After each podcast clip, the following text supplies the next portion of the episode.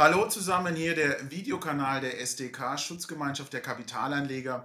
Heute mit einem Beitrag zu Delivery Hero.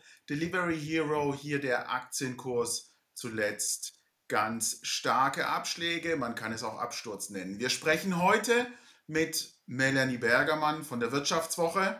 Hallo Frau Bergermann. Hallo Herr Liebscher. Und mit äh, Carola Rinker, Sprecherin der SDK, Bilanzexpertin der SDK. Hallo Carola, grüße dich. Hallo Marc. Frau Bergermann, Sie haben ein vielbeachtetes Dossier jetzt am Wochenende rausgebracht zu Delivery Hero. In wenigen Tagen steht die Hauptversammlung an. Was hat Sie dazu bewogen, kurz vorher sich nochmal so umfassend mit Delivery Hero zu beschäftigen?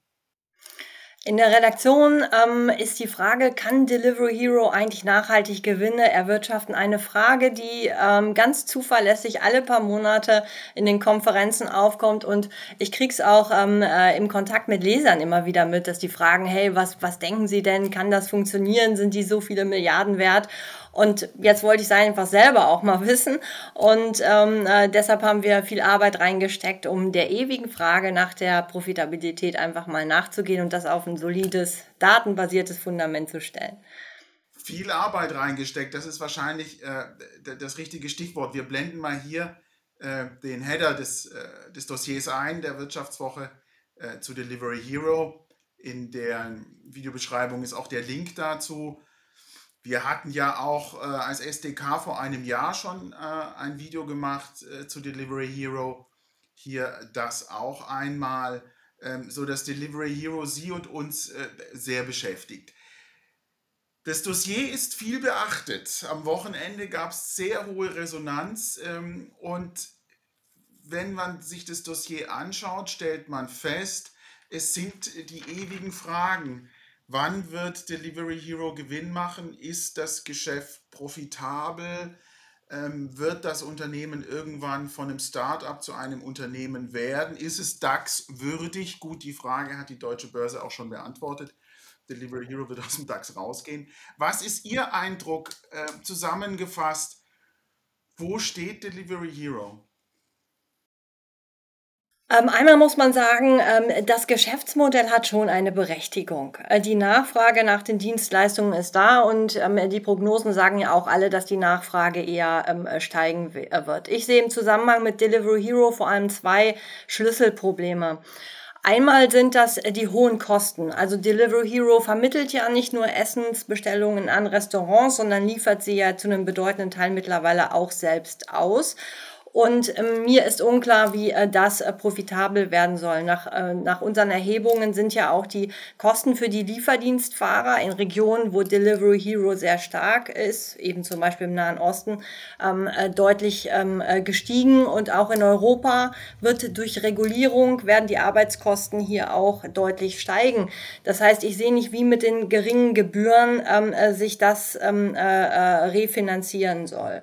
Und ähm, äh, das Zweite sind sicherlich ähm, die Übernahmen. Ähm, ähm, ähm, Delivery Hero hat ja unter anderem viel Geld für einen Lieferdienst, also mehrere Milliarden Euro für einen Lieferdienst in ähm, Südkorea ausgegeben. Da muss man sich einfach fragen, wie lange soll das denn dauern und welche Rendite muss ich erwirtschaften, dass so eine Milliardeninvestition sich irgendwann mal rechnet, weil mein Eindruck ist, alle schauen jetzt drauf, können die ein positives ähm, EBDA ähm, jetzt erstmals ähm, ausweisen. Aber ich meine, wie ist die Leistung denn zu werten, wenn ich auf der anderen Seite Milliarden habe, um mir diese Umsätze und Erträge einzukaufen, ja? Und am Ende aus Investorenperspektive muss man das Thema anders betrachten ähm, ähm, und sich überlegen, ähm, wie lange dauert es eigentlich, bis sich diese Milliarden refinanzieren. Und ähm, da sehe ich Delivery Hero noch ganz, ganz lange nicht am Ziel. Eine, ein Aspekt in Ihrem Beitrag hat mich sehr stutzig gemacht. Und zwar geht es dort um die Skalierbarkeit, der Skaleneffekt. Äh, Unternehmen wie Delivery Hero sagen ja, nun, wir haben heute hohe Kosten, aber wenn wir irgendwann mal eine Marktführerposition haben, die monopolartig ist, dann treten Skaleneffekte ein, die Kosten gehen runter und unsere Profitabilität steigt massiv an. Also das Versprechen auf den Skaleneffekt. Und wenn man sich ihre Recherchen anschaut, stellt man fest, naja, letztes Jahr hat sich der Umsatz verdoppelt, aber die Rentabilität hat sich kaum gesteigert. Was heißt das denn in Ihrer Ansicht nach für den versprochenen Skaleneffekt? Ja, ich sehe ihn leider nicht. Wenn man einfach nur mal ganz grob auf die Zahlen kommt, dann sieht man schon eine Verbesserung. Also der Verlust verglichen mit dem Umsatz ist ja besser geworden. Aber äh, da sind ganz jede Menge Sondereffekte drin aus dem Verkauf eines äh, Teils des Geschäfts und so weiter. Wenn man das alles rausrechnet, dann ist es ähm, ziemlich trübe. Und ähm, das, was wir auch in der Redaktion lange geglaubt haben, ist gut, wenn du Marktführer bist, dann kannst du ja deine Marketing, also deine ganze Google-Werbung und so weiter runterfahren, weil das macht ja bei Delivery Hero allein 1,3 Milliarden Euro jedes Jahr aus. Das muss man sich mal auf die Zunge... von 900 Millionen, ja Marketingaufwendungen 1,3. Wenn ich Richtig. die Marketingaufwendungen runter mache, kann ich äh, immer noch ordentlich Marketing haben und habe den kompletten Verlust. Richtig. Aber wir haben das ja mal von Hase ähm, und Igel, also den Datenspezialisten von Hase und Igel, analysieren lassen. Wie bewegen sich eigentlich Marktführer, nachdem der Wettbewerb sozusagen zum Erliegen gekommen ist? Sparen die dann da wirklich ein beim Marketing und die ganz einfache Antwort ist nein. Und ich habe dann auch mal Anbieter gefragt, warum ist das denn so? Und ähm, äh, die Antwort ist ganz banal, weil einfach die Quote der Menschen, die überhaupt über Online-Plattformen bestellen, noch in vielen, vielen Ländern sehr gering ist. Das heißt, die sind angewiesen, darauf angewiesen, weiter in Google-Werbung zu schalten, weiter in Marketing zu machen, um diese ganze Klientel, die bislang noch direkt beim Restaurant anruft, überhaupt abzugreifen. Das heißt, wir werden auch da mit der Marktführerschaft und mit werden wir erstmal nicht sehen, dass die Marketingkosten runtergehen, beziehungsweise sie können natürlich runtergehen, aber dann sicherlich ähm, wird das zulasten des Wachstums gehen. Ähm, ja, und also auch von dieser Warte aus sehe ich das sehr schwierig, das Modell. Ein weiteres wichtiges Moment ist ja die grundsätzliche Frage, kann man mit diesem Modell überhaupt Gewinn erwirtschaften? Und äh, Delivery Hero hat stets darauf verwiesen, auf die Region MENA, Middle East, North Africa, wenn ich es richtig verstanden habe, also Nahe Osten, Nordafrika und weist dort Gewinne aus. Ähm, jetzt schreiben Sie, das sei erstaunlich, dass Gewinne ausgewiesen werden. Äh, inwiefern meinen Sie, dass das erstaunlich ist? Also wir haben versucht, ähm, die äh, Daten von oder die Angaben von Delivery Hero äh, zu plausibilisieren, dass das EBITDA in der Region eben positiv ist. Ähm, wir haben natürlich nichts gefunden, was jetzt besagt, dass, dass Delivery Hero da irgendwas Falsches sagt, aber wir können mit unseren Methoden die Angaben zumindest nicht nachrechnen. Ähm, denn ähm, diese, wie Sie richtigerweise gesagt haben, die ganze Region äh, Middle East und North Africa hat eine sehr viel höhere Rendite als die anderen. Ähm, wir sehen aber nicht, dass es zum Beispiel dort die Provisionssätze höher sind. Da können wir natürlich nur so Mittelwerte bilden mit den Angaben im Geschäftsbericht, aber wir haben zumindest keine Indizien, dass die dort höher sind als in anderen Regionen. Äh, und dann haben wir uns nochmal die ähm, äh, Liefergebühren äh, angeschaut, die ähm, Delivery Hero ja ähm, von den Endkonsumenten nennt, wenn das Unternehmen eine Bestellung selbst ausliefert und haben uns dann mal angeschaut, welche Kosten stehen dem, dem denn gegenüber. Und das sind vor allem die Fahrerkosten. Ähm, und da gibt es einige ähm, Datenbanken, über ähm, äh, die ähm, Angaben aus Jobportalen auswerten äh, und einem Auskunft darüber geben, ähm, wie viel kostet eigentlich ein Fahrer pro Auslieferung. Und ähm, das eindeutige Ergebnis war, dass in fast allen äh, ähm, ähm, Ländern der Region, in denen Delivery Hero aktiv ist, ähm, die Fahrerkosten über den äh, vereinnahmten Liefergebühren ähm, liegen. Und wir haben natürlich auch Delivery Hero dazu befragt und sie haben sich nicht äh, dazu geäußert. Also sie hätten ja die Möglichkeit gehabt zu sagen, hey, das, was ihr gerechnet habt, das stimmt nicht oder unsere tatsächlichen Kosten sind geringer. Haben sie aber nicht gesagt. Deshalb gehe ich einfach auch mal davon aus, dass unsere Rechnung da solide ist. Und ähm, ja, das ist ein weiterer schwieriger Punkt, ja der auch hoffentlich auf der HV vielleicht mal thematisiert wird. Das heißt, ähm, in den Regionen, wo Delivery Hero sagt, schaut, unser Geschäftsmodell funktioniert grundsätzlich, auch da äh, zweifelhaft, ob die Zahlen nachvollziehbar sind. Jetzt hatten Sie eins angesprochen zum Schluss, was ich auch sehr spannend finde. Sie haben, das wird aus Ihrem Bericht auch, auch immer wieder klar, Sie schreiben es, das Unternehmen hat hierzu keine Stellung bezogen oder wir haben das Unternehmen gefragt, es hat dazu nichts gesagt. Sie haben zum Beispiel bei dieser Berechnung für den Gewinn MENA und die erstaunliche Gewinnausweis, ähm, haben Sie das Unternehmen gefragt und es hat nicht geantwortet auf Ihre Fragen. Also wir haben dem Unternehmen so circa, ich habe es jetzt nicht nochmal gezählt, aber circa 40 Fragen geschickt und äh, sie haben uns auch geantwortet, also sie haben uns etwas zurückgeschickt, aber es waren halt äh, in den allermeisten Fällen keine Antworten auf unsere Fragen, sondern nur ähm, allgemeine Statements, was ich ehrlich gesagt für einen DAX-Konzern, auch wenn er jetzt vielleicht Ex-DAX ist, ziemlich pein peinlich finde und ähm, auch besorgniserregend, weil da waren viele äh, Fragen auch ähm, äh, einfach zum Geschäftsbericht dabei. Zum Beispiel gibt Delivery Hero für die verschiedenen Regionen an, wie hoch die Lieferquote ist, ohne aber zu sagen, auf was sich diese Angabe Lieferquote bezieht. Bezieht die sich auf die Zahl der Bestellungen, auf den Umsatz, auf den Bestellwert? Solche Dinge habe ich alle nachgefragt äh, und habe keine Antworten darauf ähm, äh, ähm, erhalten. Und das finde ich, also mindestens mal erstaunlich. Ja, und es ist ja jetzt ja auch in dem äh, letzten Unternehmensbericht neuerdings keine Angaben mehr zu der Anzahl der Kundenbestellungen. Ja, also die Be Bestellanzahl wird neuerdings nicht mehr ausgewiesen, obwohl äh, das vorher der Fall war und das Unternehmen auch gesagt hat, es sei eine ganz wichtige Unternehmenskennzahl. Ähm, bei der Glovo-Übernahme ähm, wurde zunächst kommuniziert, 800 Millionen Umsatz habe Glovo äh, und dann ergibt sich aus dem Geschäftsbericht, es sind nur 590.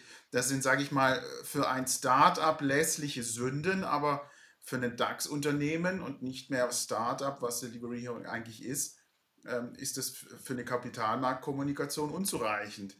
Das heißt, wir haben drei Dinge, die wir feststellen können. Unzureichende Kapitalmarktinformation und zwei wesentliche Pfeiler des Geschäftsmodells, nämlich Skaleneffekte und Gewinnerwirtschaftung, fraglich.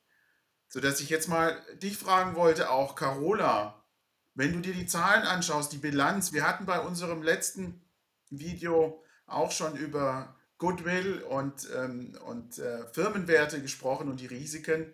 Und es fiel auch das Stichwort Maria, ihm schmeckt's nicht. Der berühmte Film mit, mit Herrn Christian Ulmen und seine Hochzeit, Heirat in eine deutsch-italienische Familie. Maria, ihm schmeckt's nicht. Wenn du dir die Bilanz anschaust, Carola, schmeckt dir die Bilanz? Oh nee. Also sagen wir mal so, wenn ich Futter suche für meine, die zweite Auflage meines aktuellen Buches, dann schmeckt sie mir sehr wohl, weil da habe ich natürlich schöne Beispiele drin. Aber jetzt aus Sicht ähm, einer Anlegerschützerin oder jetzt, wenn ich selbst Aktien kaufen will, da muss ich sagen, ist es schon, sagen wir mal, ein sehr heißes Eisen, ja. Ihr hattet euch jetzt ja schon genauer über das Thema äh, Gewinn oder eben Verlust un unterhalten und es wird ja eigentlich ähm, schon sehr lange Geld verbrannt. Wir hatten äh, ja auch gesehen oder man sieht in den, in den Zahlen, die Liquidität ist vorhanden. Also die sieht relativ komfortabel aus, aber die Frage ist, wo kommt denn das Geld her?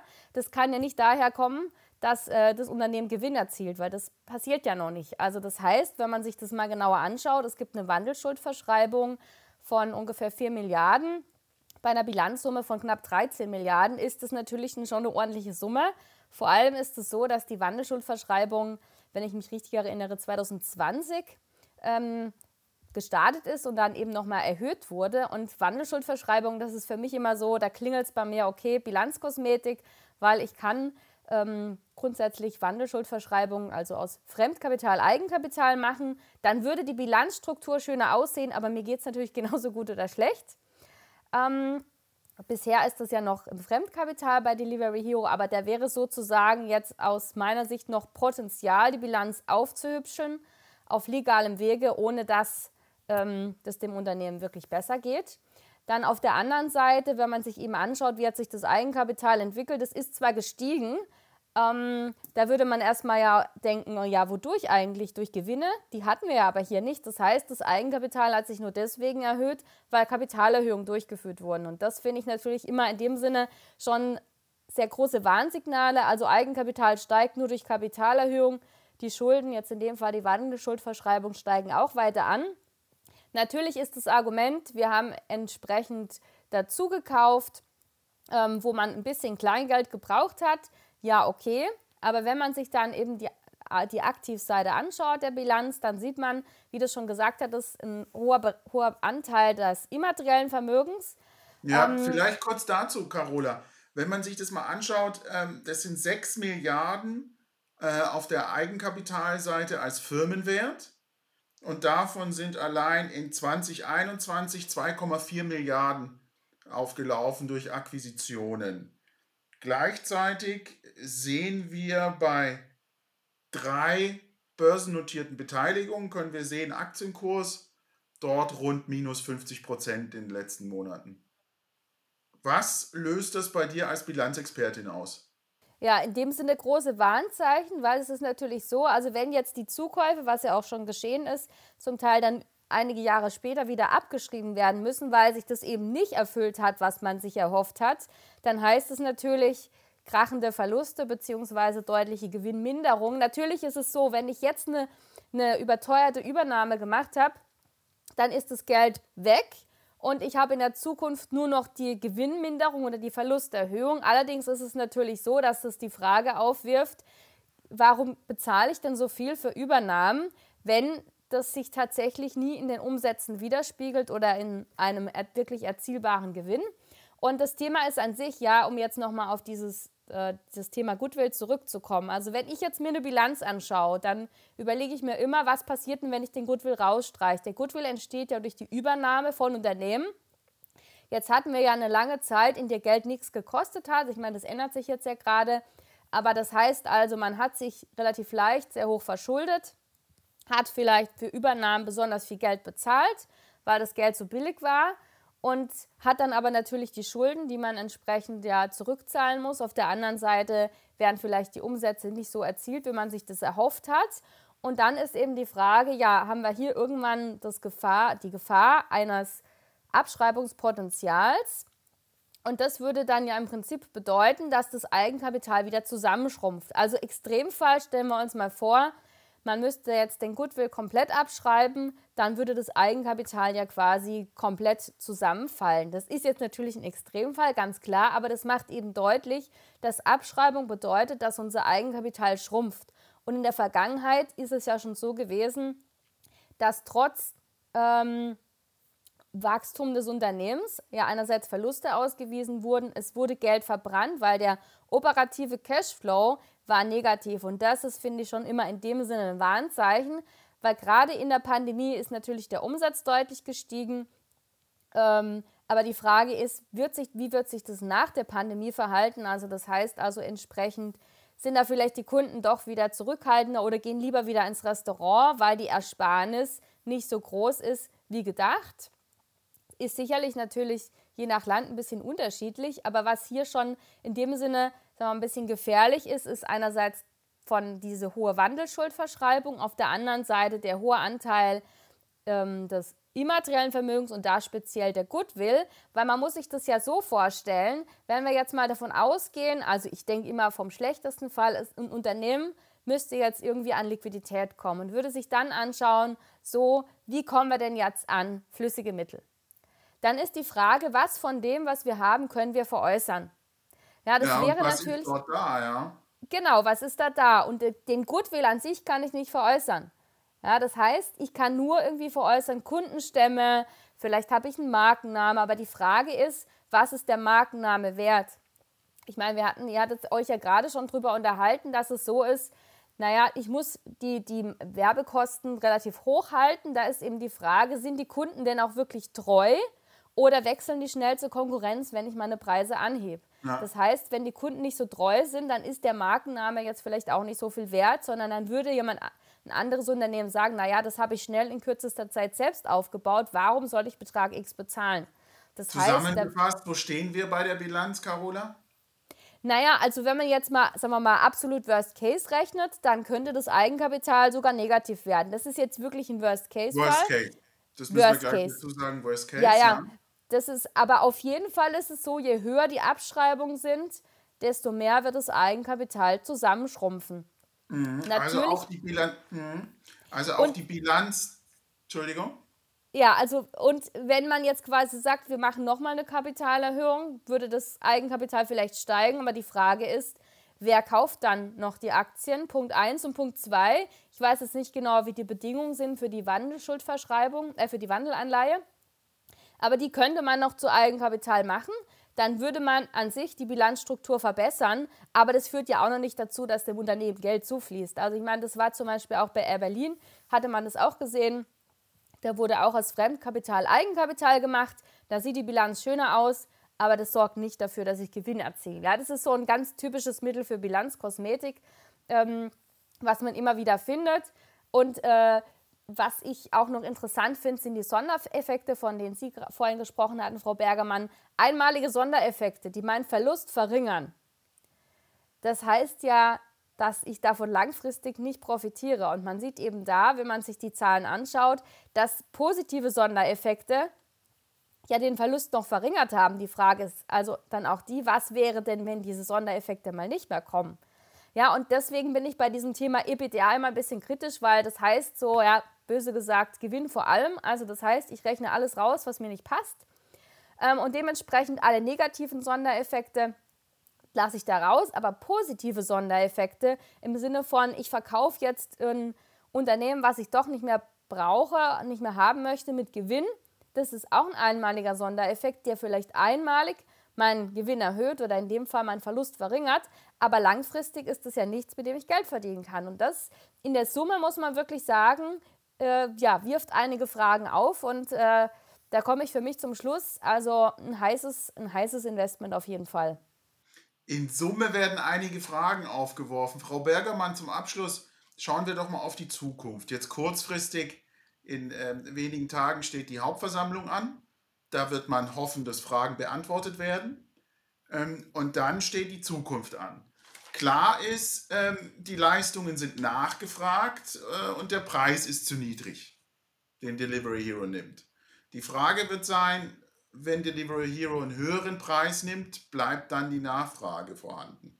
Schaut man sich noch weitere Faktoren an, Regulierung, Monopol von Tech-Unternehmen werden reguliert, ja, nein in Zukunft, Arbeitsrecht, Streiks, Fahrerentlohnung, das sind eigentlich Themen in der Zukunft, die zumindest nicht aus, danach aussehen, dass das Umfeld besser werden könnte für Delivery Hero.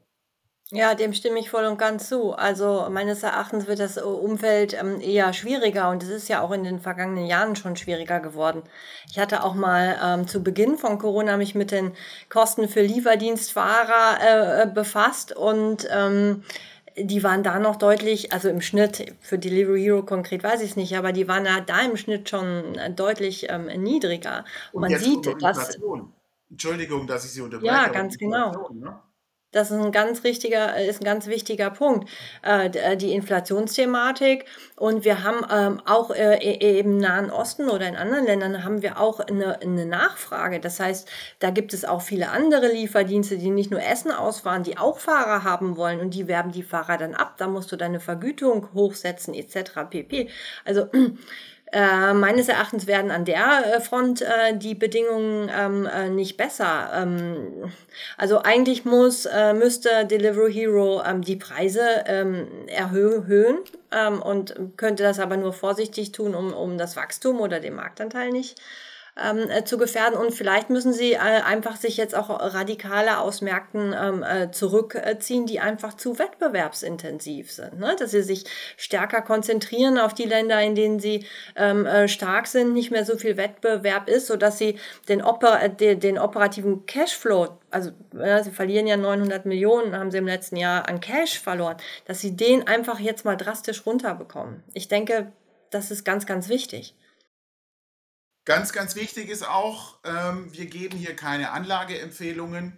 Und das Einzige, was wir Ihnen empfehlen, liebe Zuschauer und Zuschauerinnen, ist, machen Sie sich selber kundig, werden Sie schlau, lesen Sie sich, belesen Sie sich. Ganz wichtig für Delivery Hero finden wir dieses grundlegende Dossier von Frau Bergermann aus der Wirtschaftswoche. Hier nochmal die Einblendung mit dem Header und den Link finden Sie auch in den Show Notes.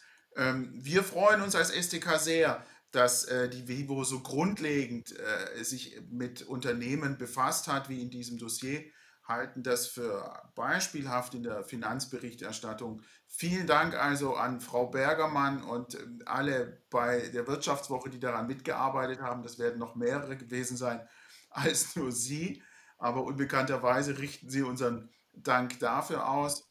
Und äh, Carola, dir auch vielen Dank, dass du dir die Bilanz so intensiv angeschaut hast. Und Ihnen vielen Dank äh, für Ihr Interesse. Schauen Sie vorbei auf unserer Webseite SDK, abonnieren Sie unseren Channel. Sie kennen das Übliche. Unterstützen Sie uns und bleiben Sie interessiert. Vielen Dank. Dankeschön. Vielen Dank auch von meiner Seite.